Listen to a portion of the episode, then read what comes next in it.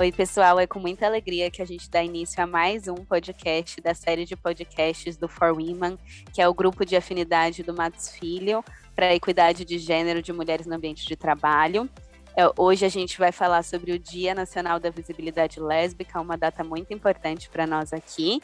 É, comigo aqui eu tenho a Lorena Robinson, que é advogada da prática de bancos e serviços financeiros aqui do Matos Filho. Ela é integrante do M-Friendly também, que é o nosso grupo de atividade de direitos LGBTQIAP+, é, do Matos Filho. E ela também é membro da Comissão é, de Direito Digital da OAB São Paulo. Também tenho aqui comigo a Laís Kovac, que é Senior Account Manager do, de Serviços Financeiros do Facebook. É membro do Pride, que é o grupo de afinidade LGBTQIAP+, do Facebook. É líder do Black, que é o grupo de afinidade para negros e negras do Facebook. É, meninas, muito bem-vindas e muito obrigada pela participação. É uma honra estar aqui com vocês. E eu já vou começar com uma pergunta bem direta, que é uma pergunta chave, eu acredito. É, e eu queria saber de vocês como que foi a experiência de se assumir lésbica no ambiente de trabalho. Vou passar primeiro aqui para Lorena, então, e logo em seguida para a Laís. Lorena, com você. Obrigada, Gabi, pela apresentação. É um prazer estar aqui falando sobre um assunto é, tão sensível, tão importante. É, eu acho que essa primeira pergunta é muito boa, assim. Quando a gente fala assim, se assumir, eu acho que muita gente tem a visão de que é um ato meio único, assim, você só se assume uma vez. Na minha experiência, pelo menos, eu me assumo, já me assumi diversas vezes e tenho que me reassumir com uma certa frequência. Então, eu me assumi para mim mesma, eu me assumi para minha família, é, para os meus amigos, e a cada nova pessoa que eu conheço, a cada novo ambiente que eu entro, eu tenho que me assumir de novo. Então, eu tenho experiências muito diversas é, em relação a isso. Em cada lugar que eu passei, eu tive uma experiência diferente e no ambiente de trabalho a mesma coisa, assim. É, no início, assim, da minha carreira, quando eu estava começando, quando eu, era, eu ainda era estagiária, é, eu me sentia muito insegura em relação a me assumir. Durante muito tempo, era um assunto que eu não falava sobre com os meus colegas, com os meus chefes, meus supervisores, mas eu tinha uma sensação, assim, como se eu estivesse vivendo uma vida dupla, quase. Porque enquanto todo mundo às vezes falava das experiências de final de semana ou de namorados e grupos de amigos, eu me sentia um pouco acuada para falar sobre isso, não necessariamente porque naquele espaço eu tinha sofrido algum tipo de discriminação ou violência, mas porque não necessariamente eu me sentia confortável ali, eu não via outras pessoas como eu, e isso me acuava um pouco. É, conforme eu fui avançando, assim, eu, eu fui tendo um pouco mais coragem de é, colocar o pé na porta, mesmo que eu não visse outras pessoas como eu eu, eu a necessidade de não esconder mais isso, entre aspas, e acabou vindo com uma certa naturalidade. É, não era uma declaração assim dramática, mas era uma, um se assumir meio simples, simplesmente mencionar a minha namorada para os meus colegas de trabalho, ou mencionar meus amigos e o fato deles também serem LGBTQIA+, por exemplo, colocar uma foto na minha mesa da minha namorada de alguma viagem. É, e hoje em dia eu tento, assim, sempre que eu vou entrar num novo ambiente de trabalho, eu já quero deixar claro, assim, na entrevista, porque eu parto do princípio de que se eventualmente a pessoa tiver um problema com isso, esse é um espaço que eu não gostaria nem de estar. É, felizmente eu nunca tive um problema em relação a isso, não que eu tenha descoberto, pelo menos. É, mas essa é a minha visão, assim, hoje em dia. E eu acho que esse é um pouco, assim, das minhas experiências. Boa, muito bom, Lô. Obrigada por compartilhar. Oi, gente, que é a Laís quem está falando. Prazer estar aqui com vocês. Muito obrigada pelo convite.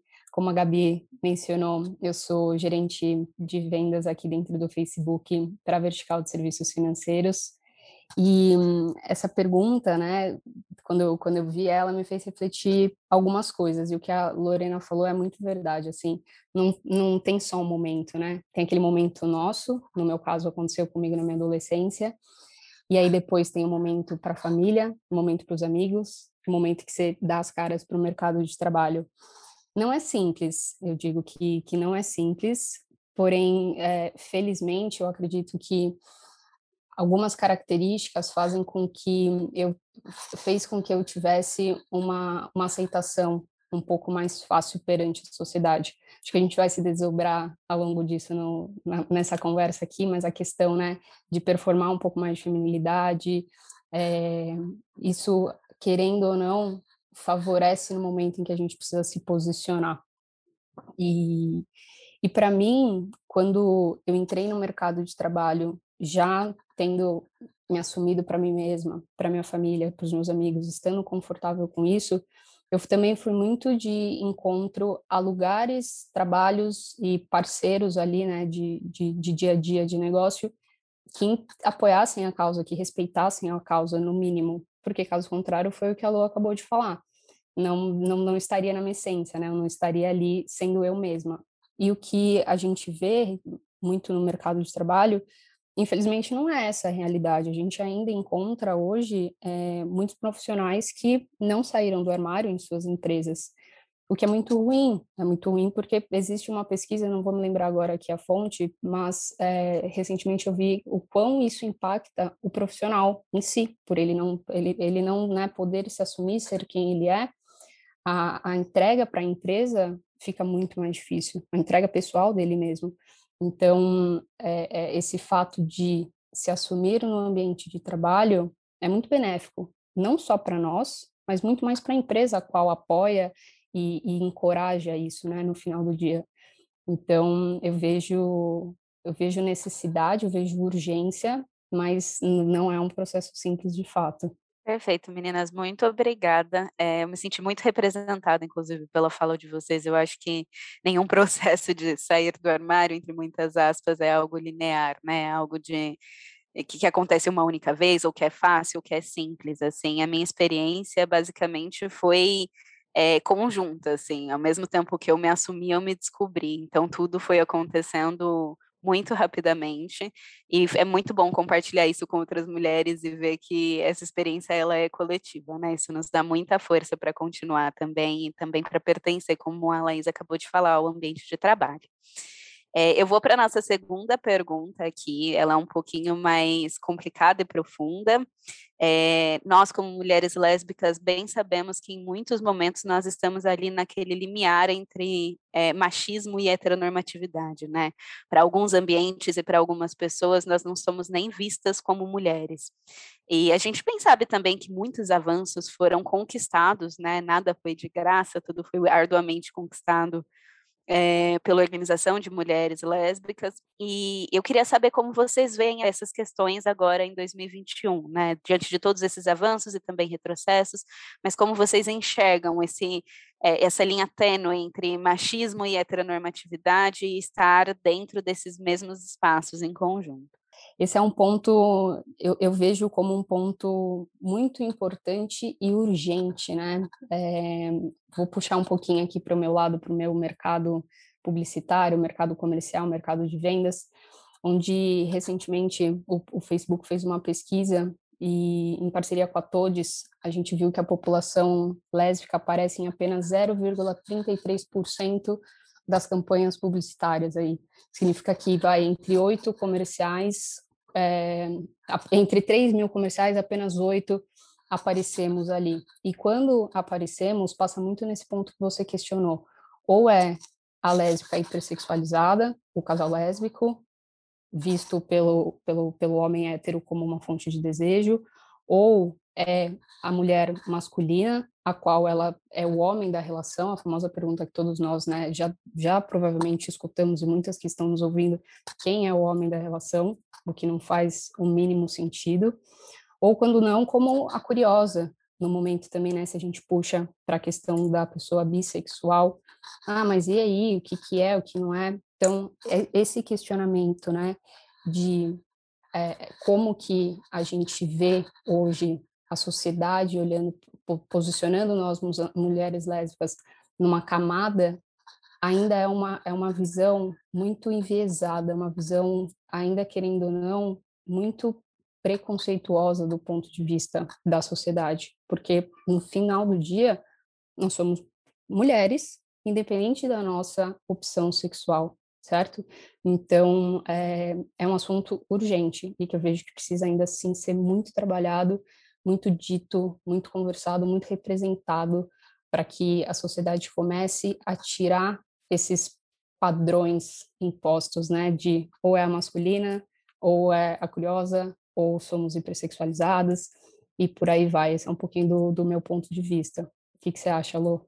Eu super concordo, Laís. Eu acho que na, na última pergunta também você até falou um pouquinho sobre é, a questão da feminilidade, né? Eu acho que eu super concordo que também eu me vejo assim, eu, eu acho que eu performo feminilidade de alguma forma, no sentido de que eu que o meu modo de me vestir, de me apresentar, ele corresponde ao que é esperado para que muitas mulheres se, vi, eh, se vistam e se apresentem para a sociedade, né? E isso para mim sempre se refletiu muito como um choque, assim. Então, quando eu me assumo, quando eu falo que sou lésbica, eu consigo, eu tenho ali um momento de surpresa das pessoas, é, ou elas comentam até aquele comentário meio preconceituoso, meio não, preconceituoso, de nossa, mas nem parece, ou nossa, nem esperava, como assim? É, então, acaba para mim, pelo menos na minha experiência, indo um pouco no sentido de desconstruir isso, talvez um imaginário muito popular, né, de que a mulher lésbica ela tem que ser de alguma forma, é, como você bem colocou, Laís, ou quando não está sendo representada é, para satisfazer os desejos de outras pessoas, então como a, a imaginação das pessoas, ou na realidade como aquela mulher que se veste de determinada forma, que associam a uma forma masculina, mais masculina é, e etc.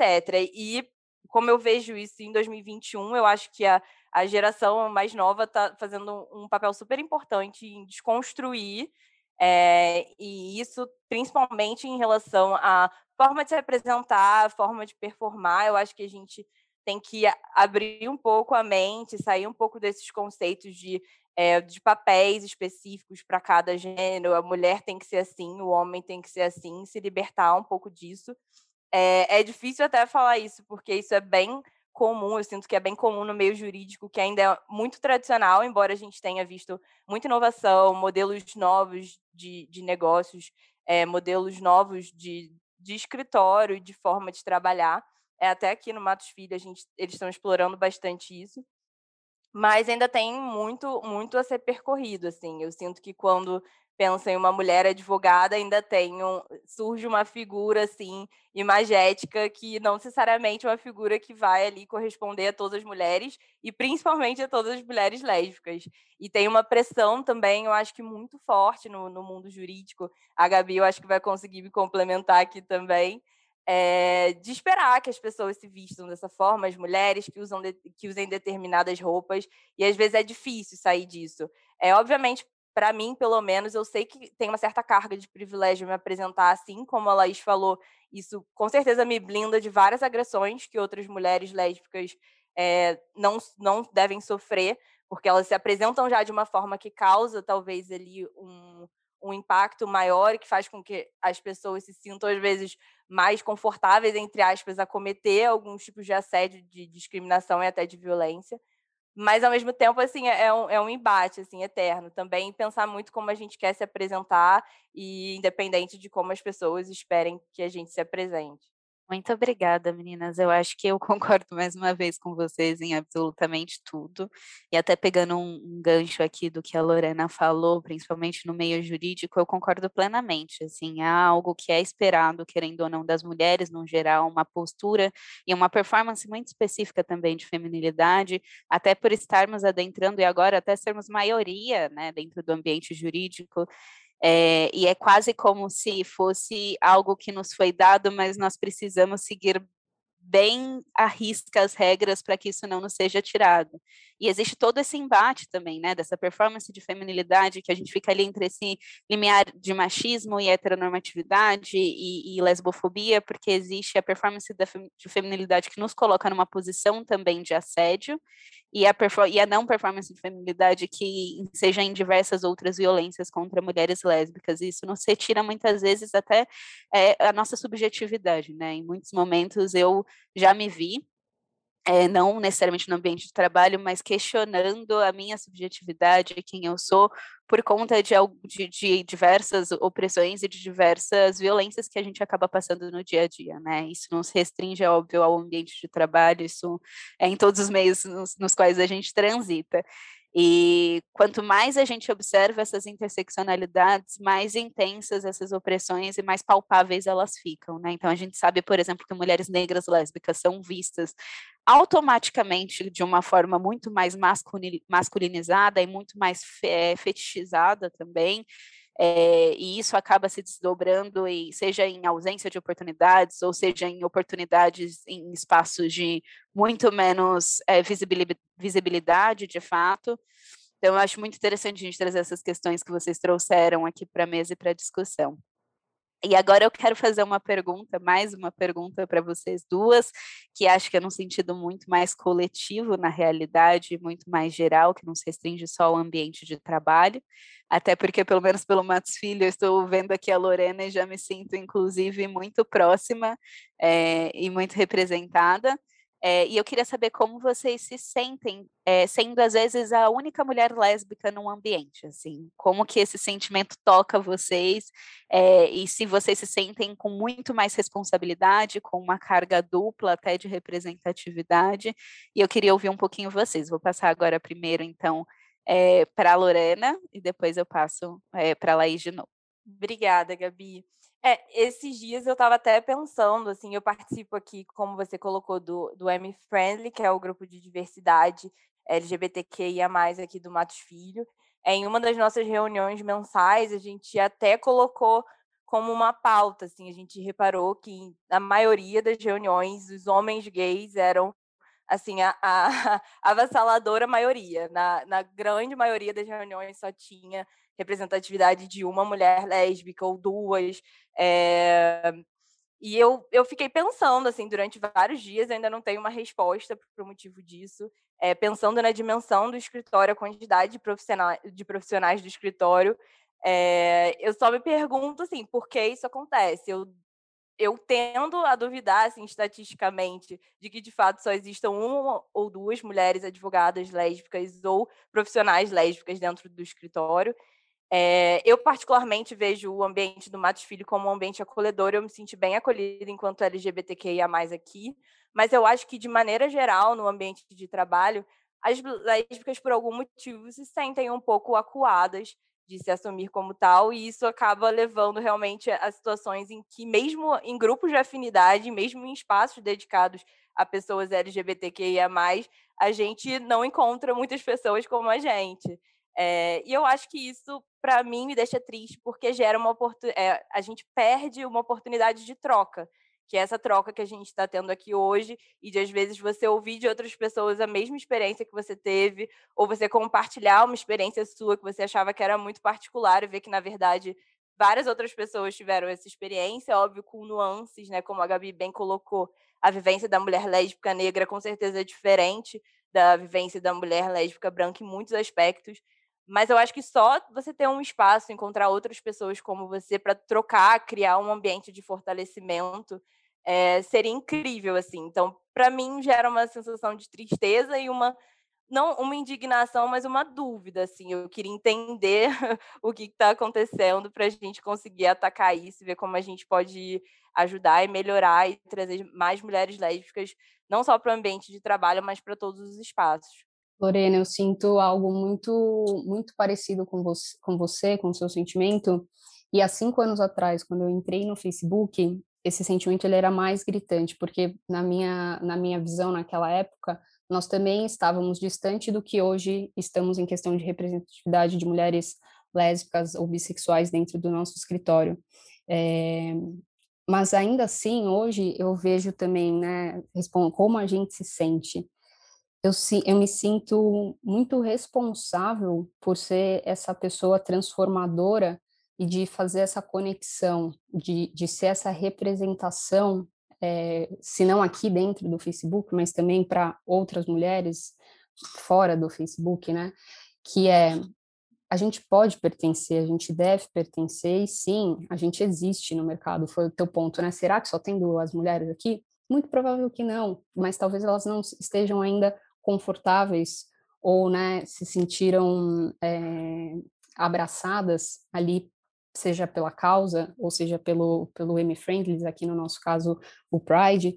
Então, um trabalho muito forte que a gente faz aqui, a gente chama de Stronger Together. É um evento muito recorrente, onde a gente abre tanto para pessoas que são do grupo, quanto para aliados, fazemos rodas, rodas de conversa com grupos de aliados, é, ou pessoas que estão ali ainda não fazendo parte né, do, nosso, do nosso grupo, mas que sim, deveriam fazer.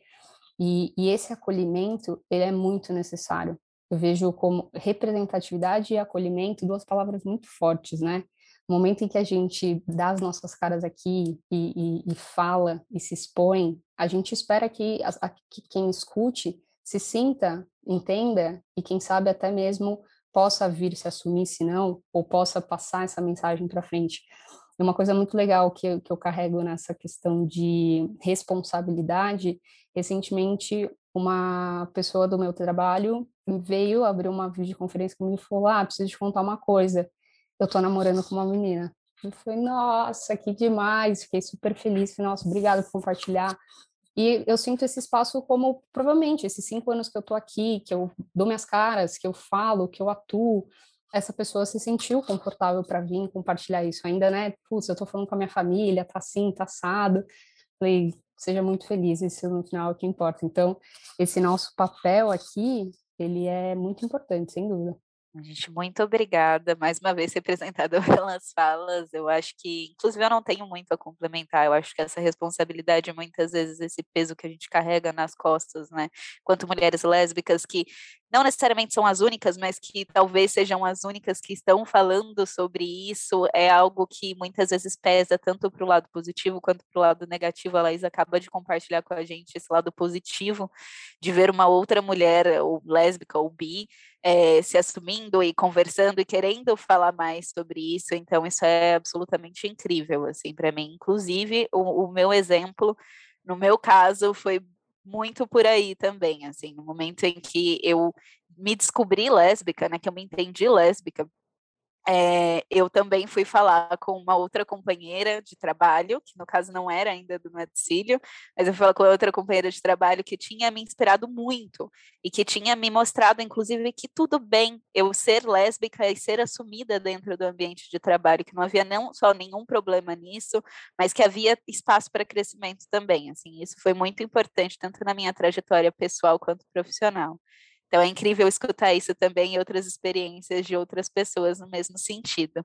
E aqui eu acho que vocês já me responderam mais ou menos isso, mas eu também queria saber se vocês têm algo a complementar nesse sentido de responsabilidade, se vocês se sentem responsáveis por inspirar outras mulheres jovens lésbicas a se assumirem também no ambiente de trabalho.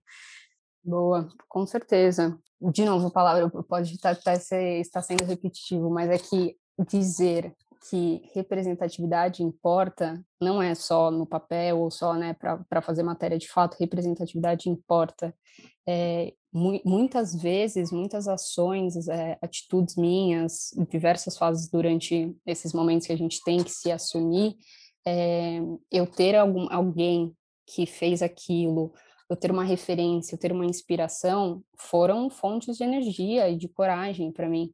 Então eu ve me vejo sim muito muito responsável nesse momento é, e principalmente nesse momento onde na internet está sendo tudo muito falado, onde a gente tem uma uma galera jovem chegando trabalhando com muito respeito, né? Eu vejo pelas minhas sobrinhas, eu tenho três sobrinhas que são super engajadas e que defendem cunhas e dentes e que tratam essas pautas, seja lá qual ela for, com, com, com, muita, com muito conhecimento. E aí você fala, nossa, elas têm 13, 14, 15 anos. E eu sei que um pouco disso, talvez se elas escutarem esse podcast até, elas vão ficar felizes. Eu sei que um pouco disso é o, a minha responsabilidade de tia, de falar com elas, de conversar com elas e de prepará-las é, para serem pessoas que respeitem, sejam pessoas acolhedoras, sejam pessoas que, independente da opção sexual delas, respeitem, seja lá qual for a opção do próximo, sabe? Então, para mim, esse papel de responsabilidade ele tem um super peso, sem dúvida nenhuma. Não, muito legal. É, esses dias eu também estava pensando um pouco sobre representatividade, como a Laís falou, e eu confesso que, por exemplo, é, em alguns casos, é, eu acabo vendo uma representatividade assim focada muito só é, na, na experiência da mulher lésbica no âmbito da sexualidade dela. Eu acho que também importa muito uma, uma representatividade no sentido de que, tudo bem, eu sou uma mulher lésbica, mas eu também sou uma advogada, é, no caso da Laís, eu também sou gerente do Facebook, eu sou várias outras coisas, eu tenho vários outros interesses, e óbvio que ser lésbica é uma parte importante de mim, é como eu me sinto, é como eu me relaciono, mas tem vários outros aspectos da minha vida que também merecem é, ser levantados. Assim, aqui no Matos Filho, por exemplo, antes de entrar, eu via é, profissionais, sócios do escritório é, assumidos LGBTQIA+, eu ficava, nossa, que incrível, você pode ser uma pessoa LGBTQIA+, no Matos Filho e ser sócio. Para mim era uma coisa que eu não via até muito pouco tempo atrás, assim, uma pessoa em um cargo tão alto, assim, dentro de um escritório se assumindo. E eu acho como a Laís falou, tem esse papel super importante. Eu confesso que eu ainda é, eu tenho dificuldade, assim, ver como, como a, a minha fala é importante, como pode impactar alguém, mas eu acho que muito no sentido do que a Laís falou, se eu falando aqui ou eu falando em outros espaços, eventualmente encorajar uma outra pessoa a vir falar comigo ou se assumir, não necessariamente aqui no escritório, mas em qualquer outro ambiente, ou ela pensar é, como foi a experiência dela ou estocar alguém de alguma forma, eu já acho que importa e, de certa forma, gera de fato uma responsabilidade, né? O que a gente fala tem alguma repercussão. E você Perfeito. tocou num ponto, até Gabi, rapidinho, batendo aqui, é, a tua pergunta, ela falava, né, sobre quanto, como a gente se sente na responsabilidade de ajudar outras jovens a sair do armário. E foi o que a Lorena falou, se uma pessoa, se uma, uma pessoa que estiver escutando esse podcast depois se sentir confortável e quiser vir conversar com a gente, a gente já fez a nossa parte, né? E eu vejo também como mais, eu toquei ali na, na questão das, das minhas sobrinhas, dos meus amigos, não só influenciar aquelas que querem sair do armário ou que estão com esse sentimento de se auto-assumir, se auto-entender. Se a gente estiver falando também a nossa responsabilidade perante a pessoas héteros, a nossa necessidade de educá-los e de informá-los, nossos familiares, nossos amigos. Então, é, um, é, um, é uma demanda dobrada aí, né? E que a gente faz com muito gosto, sem dúvida nenhuma. Excelente, muito obrigada, meninas. Eu vou fazer uma pergunta agora voltada para a Lorena só, é, e logo depois vou fazer para a Laís também. Mas essa é mais pensando no seu papel de advogada, Lorena. Você, como advogada e como uma mulher lésbica, você enxerga um papel cidadão diferente na sociedade? Como que você busca promover os direitos de mulheres lésbicas, seja no ambiente de trabalho ou fora dele? Obrigada, Gabi. Eu acho que, assim, é, como advogada, eu acabo me colocando numa situação meio que de vigilância constante, assim. É, eu tenho a responsabilidade meio que de traduzir o juridiquês ali, às vezes, de algum projeto de lei que ou ameace ou promova algum direito para a comunidade LGBTQIA+.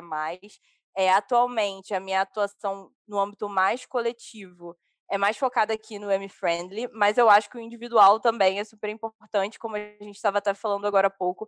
É, eu tento atuar no sentido de é, usar a minha voz e sempre que eu puder, sempre que eu puder realmente me assumir, me colocar como uma mulher lésbica e falar sobre coisas que são importantes dentro dessa vivência, é estimular outras mulheres a falarem também. É, e até como a Laís falou, não necessariamente só voltado para pessoas LGBTQIA+, mas numa conscientização geral, assim. É, um dia desses, até como uma anedota que eu eu gravei um vídeo minha, com a minha namorada no dia da, da homofobia, da luta contra a homofobia. E aí teve um homem, uma pessoa, comentou: Nossa, o que vocês falaram, eu nunca tinha pensado sobre isso antes. É, achei muito legal ter uma visão de. E aquilo para mim foi incrível. Eu falei, gente, se, uma, se, eu já conseguir mudar a visão de uma pessoa, meu trabalho é que está feito. E eventualmente essa pessoa ela vai vir uma cadeia, né? Essa pessoa ela pode conversar sobre isso com outra pessoa, com os filhos dele, com os parentes dele.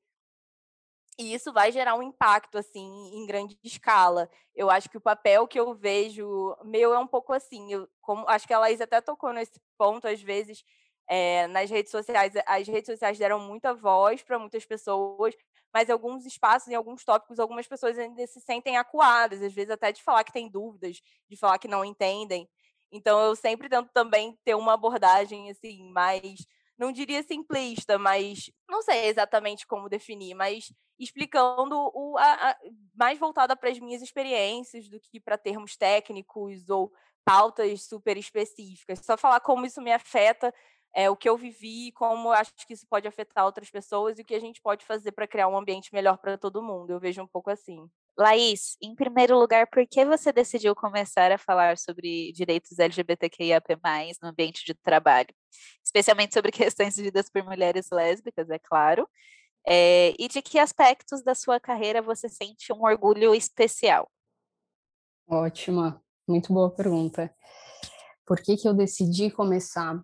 Eu, eu, eu, comecei porque eu tive referências, porque eu tive mulheres lésbicas ou mulheres bissexuais que me, me inspiraram a falar disso, a tratar disso. E eu via nessas mulheres a, a necessidade de, de, de, de, dar sequência nessa conversa, assim, porque quando eu as via falando, eu pensava, nossa, tá tudo bem eu ser eu mesma aqui dentro do trabalho, tá tudo bem então eu falar cara a cara com um cliente que no final de semana eu estive com a minha namorada, tá tudo bem então expor determinada atitude que aconteceu comigo e com ela, porque essas mulheres abriram esses caminhos.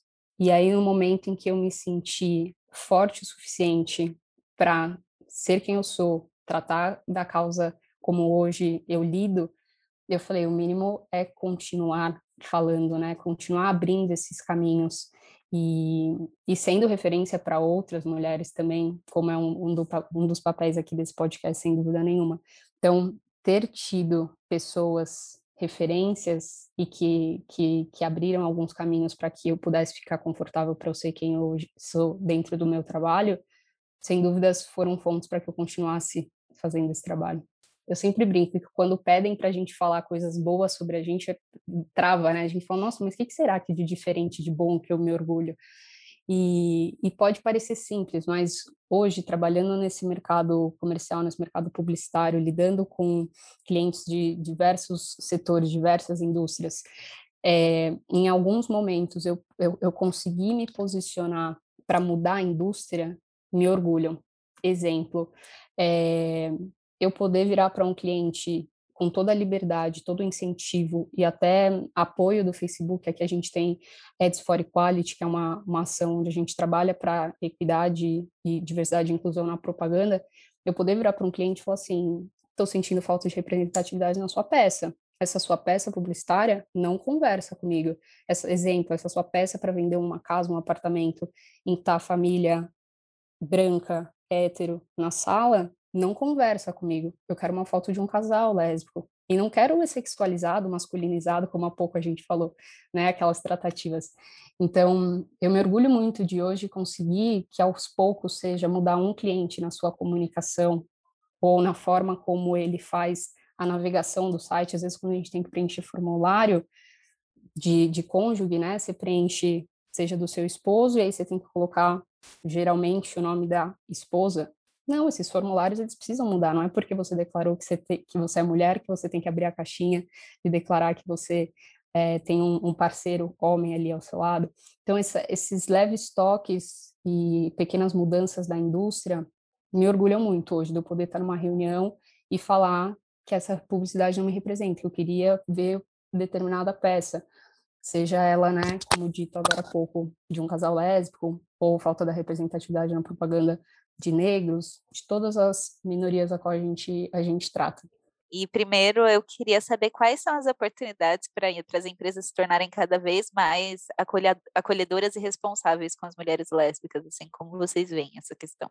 Olha, eu acho assim, é, a gente está até mudando, eu sinto que o mercado está mudando um pouco a mentalidade. É, eu acho que tanto no, no, caso de mulheres lésbicas quanto LGBTQIA+, ou vários outros grupos, é, a diversidade ela não é uma, uma obrigação, assim, uma, uma listinha para você checar, marcar, etc. Eu acho que a diversidade é, uma, é um ativo, é uma oportunidade, é, a diversidade agrega valor. Eu acho que tanto no caso da Laís falou, por exemplo, é trazer um olhar diferente, é pensar além daquilo que está que, que tá no senso comum. É, trazer pessoas que pensem de outras formas, que tenham outras experiências, que tenham outras vivências. E eu acho que isso agrega valor em qualquer ambiente de trabalho. Eu acho que seja no jurídico, seja em ambientes que exijam mais criatividade, como a publicidade. Eu acho que é, ter pensamentos diferentes, pessoas com vivências diferentes, agrega em qualquer ambiente. Então, eu acho que como a Laís também falou lá atrás, eu acho que um ambiente acolhedor torna um profissional muito mais feliz, onde quer que ele esteja é, poder falar abertamente sobre quem você é, não sentir a necessidade de esconder um aspecto importante da sua vida, da sua personalidade, de quem você é no ambiente de trabalho que você está, que é um lugar que necessariamente você vai passar muitas horas da, do seu dia, é, muitas horas da sua vida. É, então, você se sentir bem, confortável nesse lugar que você está, sendo você mesmo, isso deixa o profissional mais feliz, mais satisfeito, mais engajado. Então, eu acho que a necessidade de acolhimento não é só para as mulheres lésbicas, lógico que isso é muito importante, mas gera benefícios para o todo, para o coletivo, é, para o escritório, para a empresa e para a sociedade. Assim. Perfeito, concordo super com você. E, e, é isso, assim, as oportunidades elas são inúmeras. Eu vejo hoje, 2021, o mercado aquecendo, o mercado reagindo e todo mundo falando muito sobre diversidade e inclusão. Acabamos de sair do mês do orgulho LGBTQIA+, diversas empresas mudaram suas bandeiras, seus logos. O que a gente realmente quer é que isso seja levado a, a, na prática, né? Que não seja só durante o mês. Porque se isso de fato for trabalhado, se as empresas entenderem, assim como a gente entende da oportunidade e da, do benefício que tem ao tratar temas como diversidade e inclusão, não só tratar, mas realizar a contratação de profissionais, sem dúvida alguma, essas empresas vão ter muito mais sucesso do que elas podem imaginar. Assim, existem dados que comprovem isso. Não vou me delongar muito aqui falando de números e estatísticas, mas existem pesquisas que provam o quanto a empresa lucra, falando de dinheiro bruto, o quanto o funcionário executa a função melhor em determinado momento. Então, para mim, os benefícios são inúmeros e a necessidade é para ontem, sim. Bom, meninas, então agora nós vamos para a nossa última pergunta, infelizmente, porque a conversa aqui com vocês está muito legal. É, mas eu queria então saber de vocês como que os grupos de afinidade que vocês fazem parte, então aqui no caso Pride UN Friendly, é, colaboram para uma criação e implementação de, de estratégias organizacionais eficazes para as mulheres lésbicas. Ou não só mulheres lésbicas, né, para a comunidade LGBTQIA+, como um todo, nesse caso. Vou passar aqui primeiro para a Laís, então, e logo depois para a Lorena. Perfeito. Gabi, aqui no Facebook, como você bem disse, a gente tem o nosso grupo Pride, e eu, eu, faço parte desse grupo há cinco anos. Nos últimos quatro eu fui muito ativa. Nesse meu último ano eu entro mais de ouvinte nas nossas reuniões, acabo puxando um pouco mais minha, as minhas ações para o grupo de Black, o qual eu também faço parte. Mas eu vejo hoje a importância do Pride em algumas frentes, vou passar por duas aqui bem rápido. A frente interna de acolhimento desse nosso desse nosso profissional, o qual entra na empresa e pensa, se já assumido, né? Será que eu posso ser eu mesmo aqui? E se não assumido, como é que será que essa empresa vai me aceitar? Como é que eu posso trabalhar?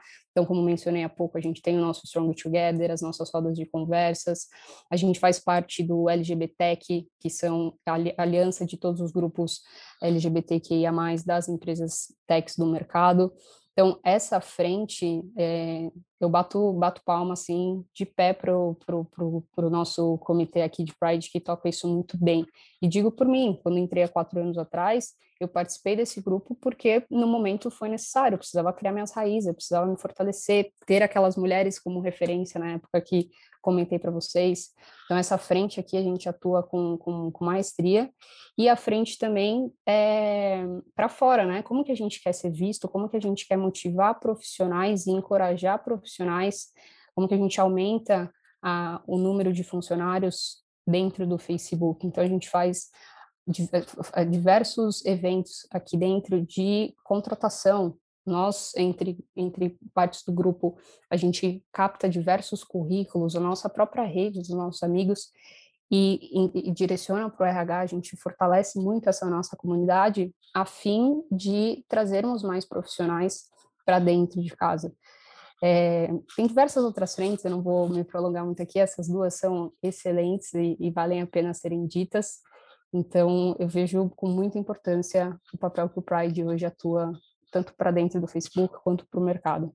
Perfeito, Laís. Eu acho que eu vou pegar seu gancho aqui, vou roubar essa divisão aqui em esferas, porque eu acho que super corresponde à atuação do M-Friendly aqui.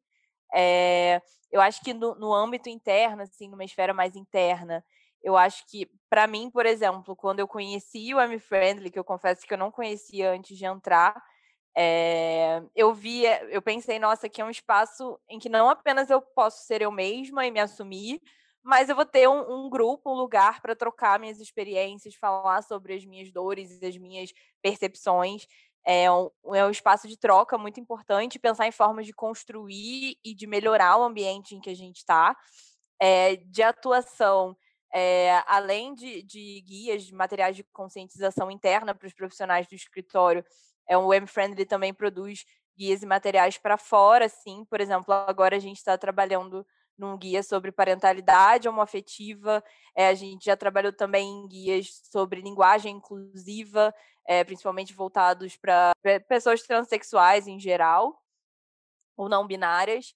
É, e eu acho que tem um papel importante também, como a Laís falou, de trazer uma visibilidade e um incentivo dentro do mercado. Assim, o, Matos Filho se colocar como um escritório que promove os direitos de pessoas LGBTQIA+, isso, de fato, é, incentiva, eu acredito, outros escritórios a não só pensarem nessas iniciativas, mas implementarem e conseguirem ver os ganhos, como a gente falou aqui, dos benefícios da, da inclusão, da diversidade. Então, esses outros escritórios veem como isso de fato traz benefícios, veem, as, veem isso, verem isso como uma oportunidade de fato, e pensarem também em criar seus próprios grupos de afinidade, suas próprias iniciativas internas. Então eu vejo o M-Friendly nessas três esferas mesmo. Eu estou no grupo há pouco tempo, porque eu, eu tô, não estou há tanto tempo aqui no Matos Filho também, mas eu já, assim, sempre me surpreendo com as iniciativas, com, com os papéis, com a atuação aqui do, do grupo. Meninas, muito obrigada. Foi muito encorajadora e muito esclarecedora a nossa conversa. Eu tenho certeza que não só para mim, mas para todo mundo que está nos escutando também. É, eu acho que a gente encerra então o nosso podcast aqui. Eu gostaria de conversar mais com vocês, confesso. Acho que temos muitas pautas legais para discutir ainda, mas fica para a próxima. Obrigada, pessoal. Obrigada, meninas, e vamos todos juntos. É, meus contatos, as redes estão aí, a gente com certeza mantém contato que é só o começo de uma longa discussão que temos pela frente. É isso. Obrigada, pessoal. Gabi, Laís, foi um prazer conversar com vocês. Poderia realmente falar aqui por horas, mas acho que vai ser um debate. É, já foi um debate super importante e acho que vai gerar muita reflexão para quem está ouvindo.